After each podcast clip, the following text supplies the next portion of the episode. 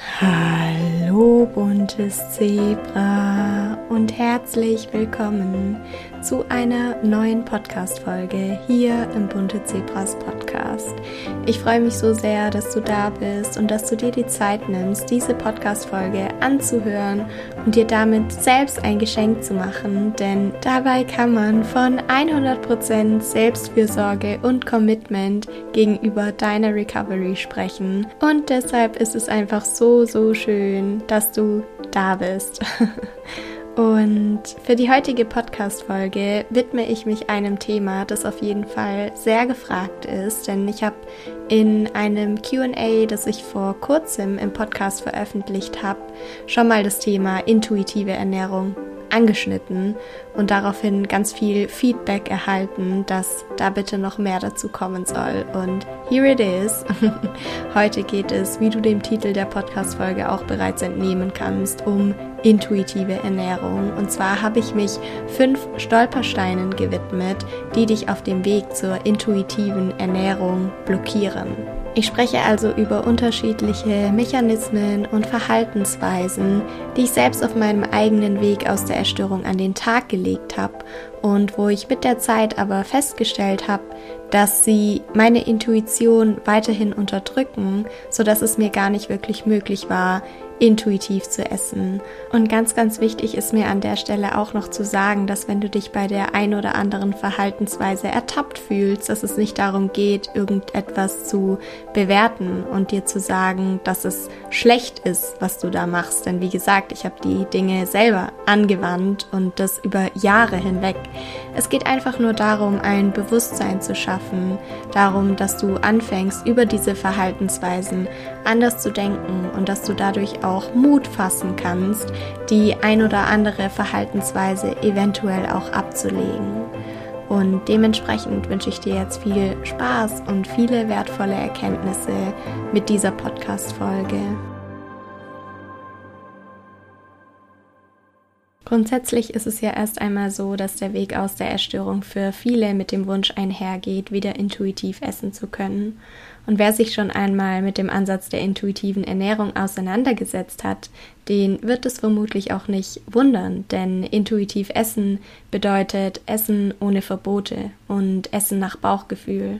Und besonders nach all den Jahren mit Essstörung, voll von Zwängen und Regeln rund um das Thema Ernährung, Essen, Körper, ist das natürlich eine Theorie, die sehr verlockend klingt, die aber in der Praxis leider ganz und gar nicht so leicht umzusetzen ist. Denn die intuitive Ernährung geht davon aus, dass dein Körper dir genau sagt, wann du was in welcher Menge brauchst. Und die Voraussetzung dafür ist natürlich, dass wir die Signale unseres Körpers wahrnehmen, sie richtig deuten können und sie dann natürlich auch umsetzen. Wenn wir jahrelang gegen unseren Körper und seine Bedürfnisse kämpfen, dann ist es aber so, dass Vertrauen verloren geht, und zwar auf beiden Seiten.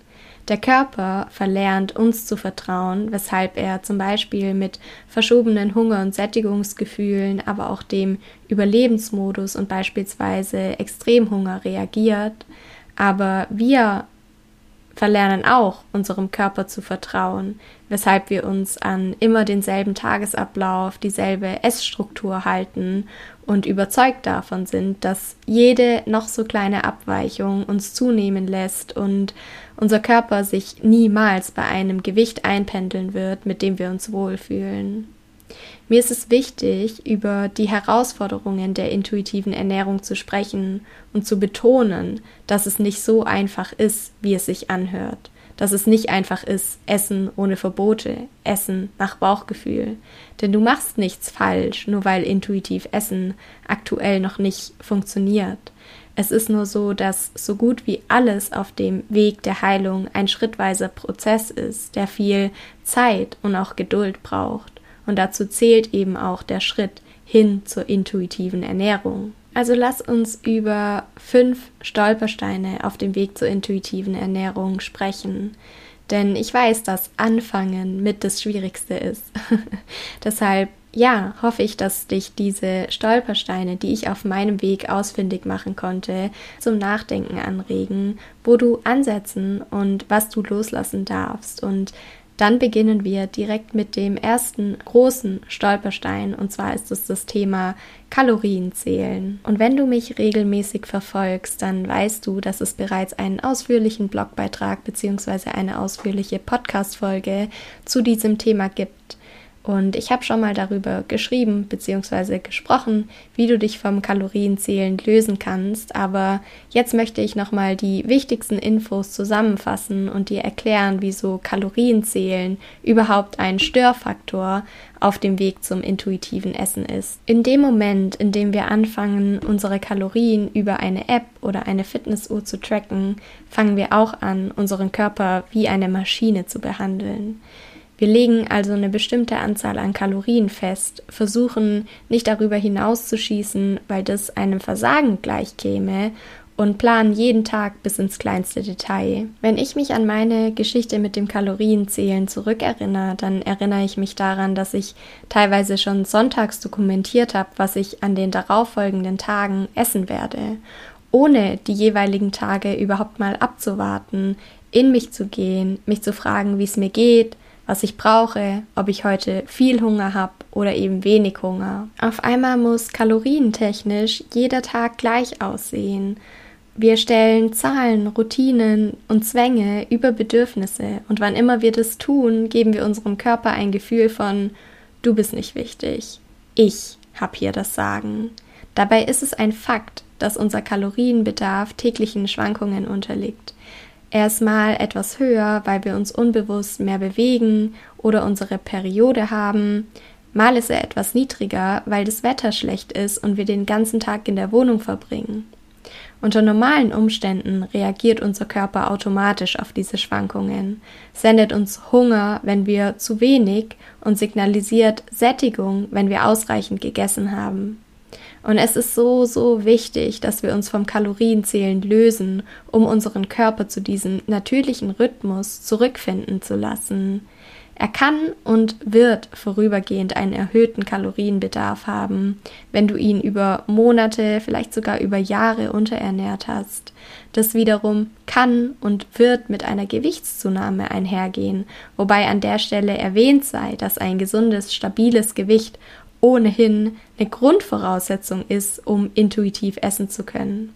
Wenn du erkennst und auch anerkennst, dass sich die Bedürfnisse deines Körpers von Tag zu Tag ändern können, dass dein Körper keine Maschine ist, dann stärkst du sein Vertrauen in dich, sodass sich dein Körper unterschiedlichen Gegebenheiten anzupassen lernt. Der zweite Stolperstein sind Essenszeiten.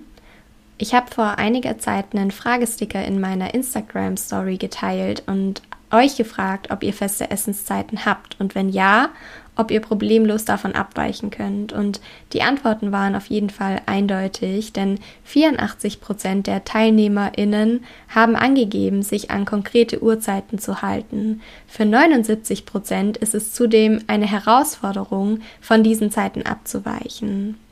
Und zu Beginn meiner eigenen Recovery habe ich es ehrlich gesagt auch als hilfreich erlebt, mir eine Mahlzeitenstruktur mit entsprechendem Timing zurechtzulegen.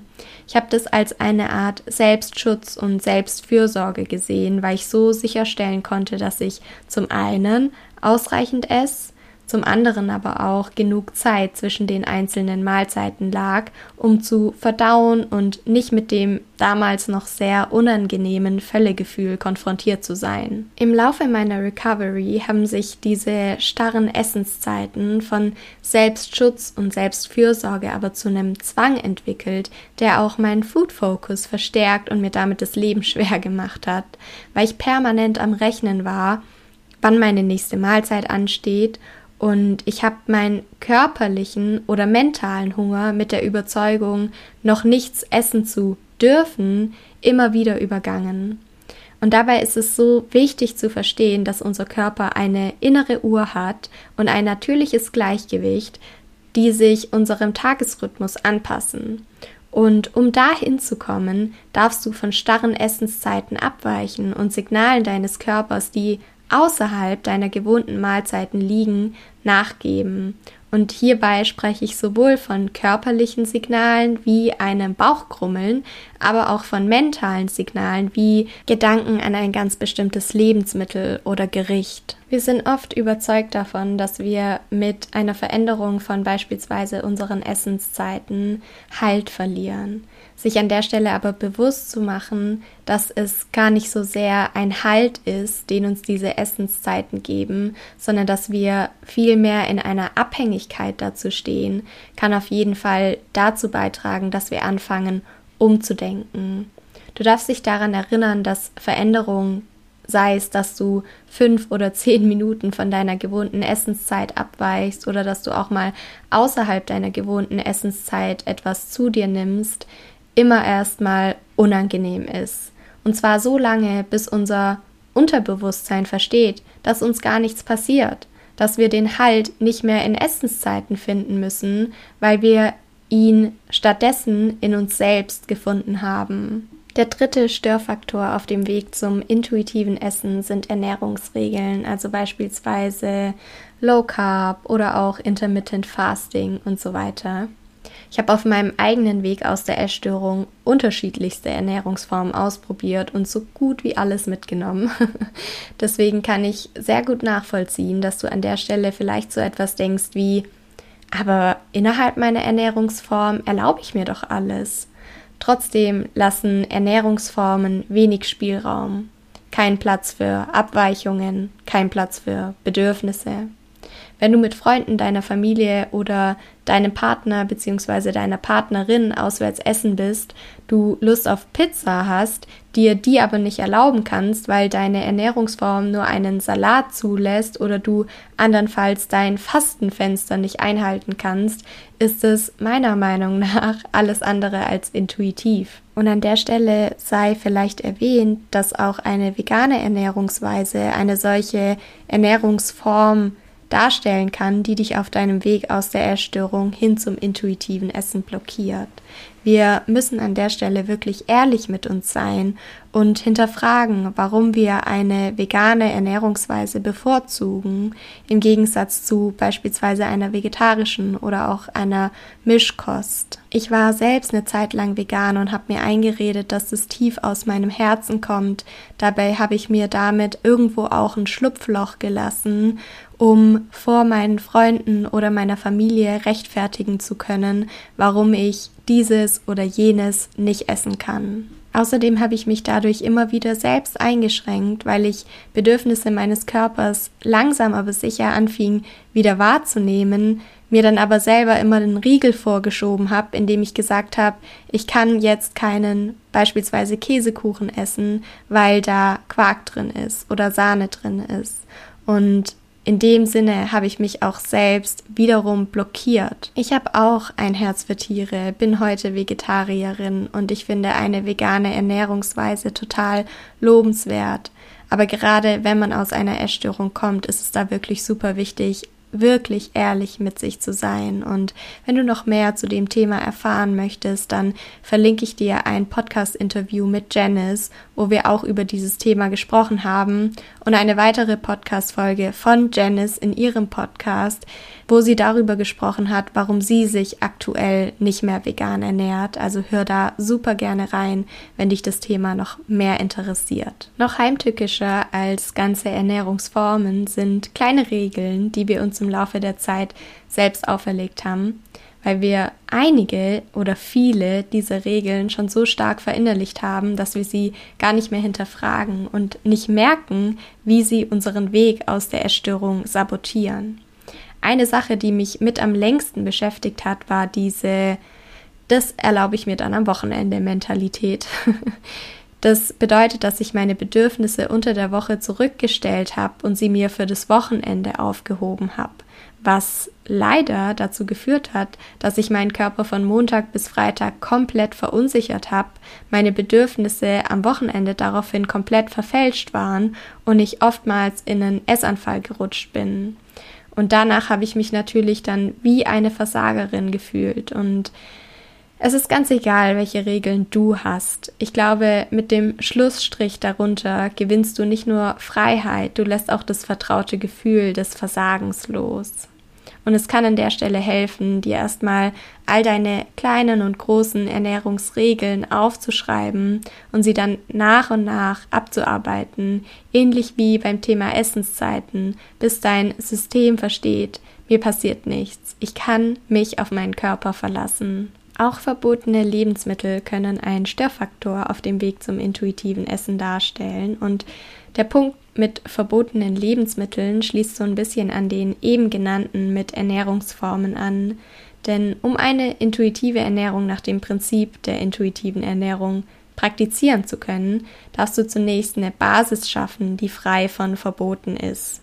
Denn was würde es bringen, wenn du auf der einen Seite Appetit auf, sagen wir mal, ein Toast mit Nutella verspürst, diesem Impuls aber nicht nachgehen kannst, weil du dir auf der anderen Seite keine einfachen Kohlenhydrate und Zucker erlaubst oder furchtbare Angst davor hast. Die intuitive Ernährung geht davon aus, dass es einen sogenannten Verzichthunger gibt. Das bedeutet, dass unser Organismus Lebensmittel oder Lebensmittelgruppen aufwertet, wenn wir uns die nur eingeschränkt oder gar nicht erlauben. So nach dem Motto, alles, was irgendwie verboten ist, ist interessant. so wie es auch als Kind war, wenn unsere Eltern uns das Spielzeug nicht kaufen wollten oder die Süßigkeiten an der Supermarktkasse. Der Verzichthunger schürt unsere Ängste, weil wir zu, ja, mehr oder weniger tickenden Zeitbomben werden, die irgendwann nicht mehr widerstehen können und dadurch auch Essanfälle provozieren. Was passiert jetzt also, wenn wir an unserem Verzichthunger arbeiten und unsere vier Foods auflösen? Es gibt zwei mögliche Szenarien. Erstens fangen wir an, unsere vier Foods zu integrieren und stellen dadurch fest, dass sie mit dieser bedingungslosen Erlaubnis irgendwo ihre Anziehungskraft verlieren. Oder aber wir fangen an, unsere vier Foods zu integrieren und stellen fest, dass sie ihre Anziehungskraft mit der bedingungslosen Erlaubnis nicht verlieren. Dann greifen wir eine Zeit lang vermehrt auf diese Lebensmittel zurück, die seither verboten waren, bis unser Körper darauf vertraut, dass kein Mangel mehr herrscht und er diese Lebensmittel immer und immer wieder haben kann, wann immer wir Hunger darauf haben, wann immer wir Lust darauf haben. Und das bringt uns dann zurück zum ersten Punkt. Ich habe auf meinem eigenen Heilungsweg unterschiedlichste Phasen durchlaufen. Ich hatte einige Lebensmittel, die ihre Anziehungskraft mit der bedingungslosen Erlaubnis nicht verloren hatten. Also hatte ich eine Nudelphase, eine Brotphase, eine Schokoladen-, Eis- und Käsephase.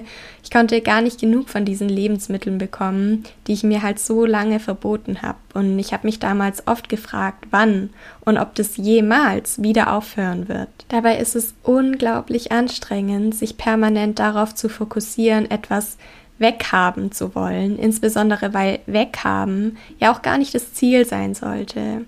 Das Ziel ist vielmehr, die mit den Lebensmitteln verknüpfte Bewertung aufzuheben und an den Punkt zu kommen, an dem du dir problemlos alle Lebensmittel erlauben kannst. Die, die in deiner Welt gesund sind, aber auch die, die in deiner Welt noch als ungesund eingestuft werden.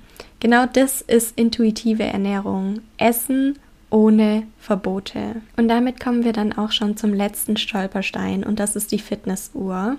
Ich hatte selbst phasenweise eine Smartwatch getragen und irgendwie eine ambivalente Beziehung dazu gehabt.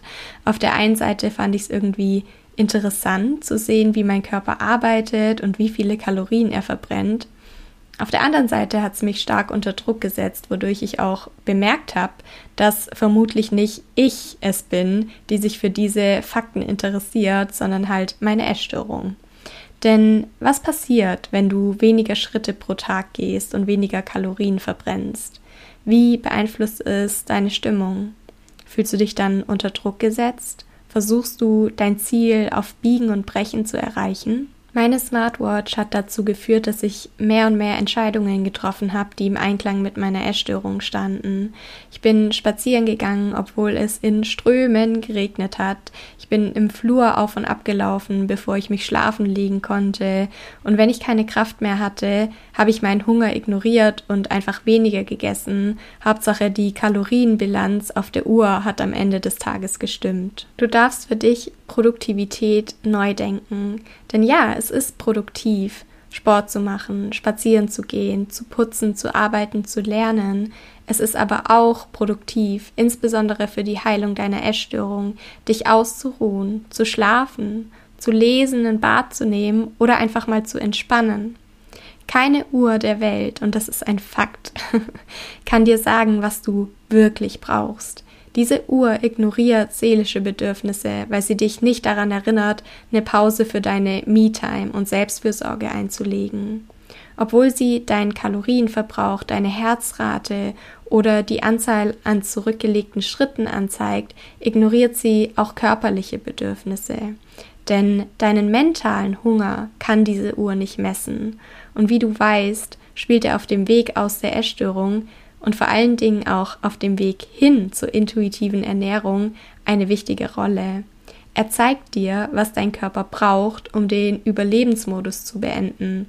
Und wie du weißt und ich jetzt auch schon betont habe, ist es wichtig, den Überlebensmodus zu beenden, um überhaupt intuitiv essen zu können. Versuche mehr und mehr ins Spüren zu kommen, achtsam mit dir und deinen Bedürfnissen umzugehen, dich immer wieder zu fragen, was brauche ich gerade?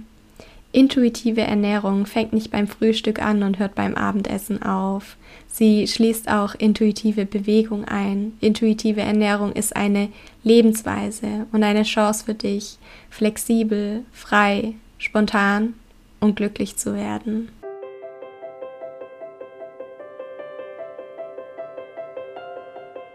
Ich hoffe so sehr, dass dir diese Podcast-Folge gefallen und geholfen hat dass sie dich über einige Dinge, einige Verhaltensweisen, die du vielleicht noch an den Tag legst, umdenken lassen konnte und dass du jetzt Mut gefasst hast, eventuell auch an der ein oder anderen Verhaltensweise zu arbeiten, die Fitnessuhr abzulegen, deine Essenszeiten zu brechen oder verbotene Lebensmittel zu integrieren. Ganz egal, was es bei dir ist, wenn du Hilfe und Unterstützung auf deinem Weg brauchst, dann kannst du dich jederzeit bei mir melden, dich über meine Coaching-Angebote informieren und ja, ich freue mich, wenn wir eventuell zusammen an deinen Wünschen, Zielen, deiner Vision und deinen Träumen arbeiten können. Und ja, lass mir gerne ein Feedback auf Instagram oder über das Kontaktformular auf meiner Homepage da, um mir mitzuteilen, wie dir diese Podcast-Folge gefallen hat, ob sie dir geholfen hat und was du noch zur intuitiven Ernährung wissen möchtest. Ich freue mich von dir zu hören und sage dir, sei bunt oder bleibe bunt. Alles Liebe, deine Saskia.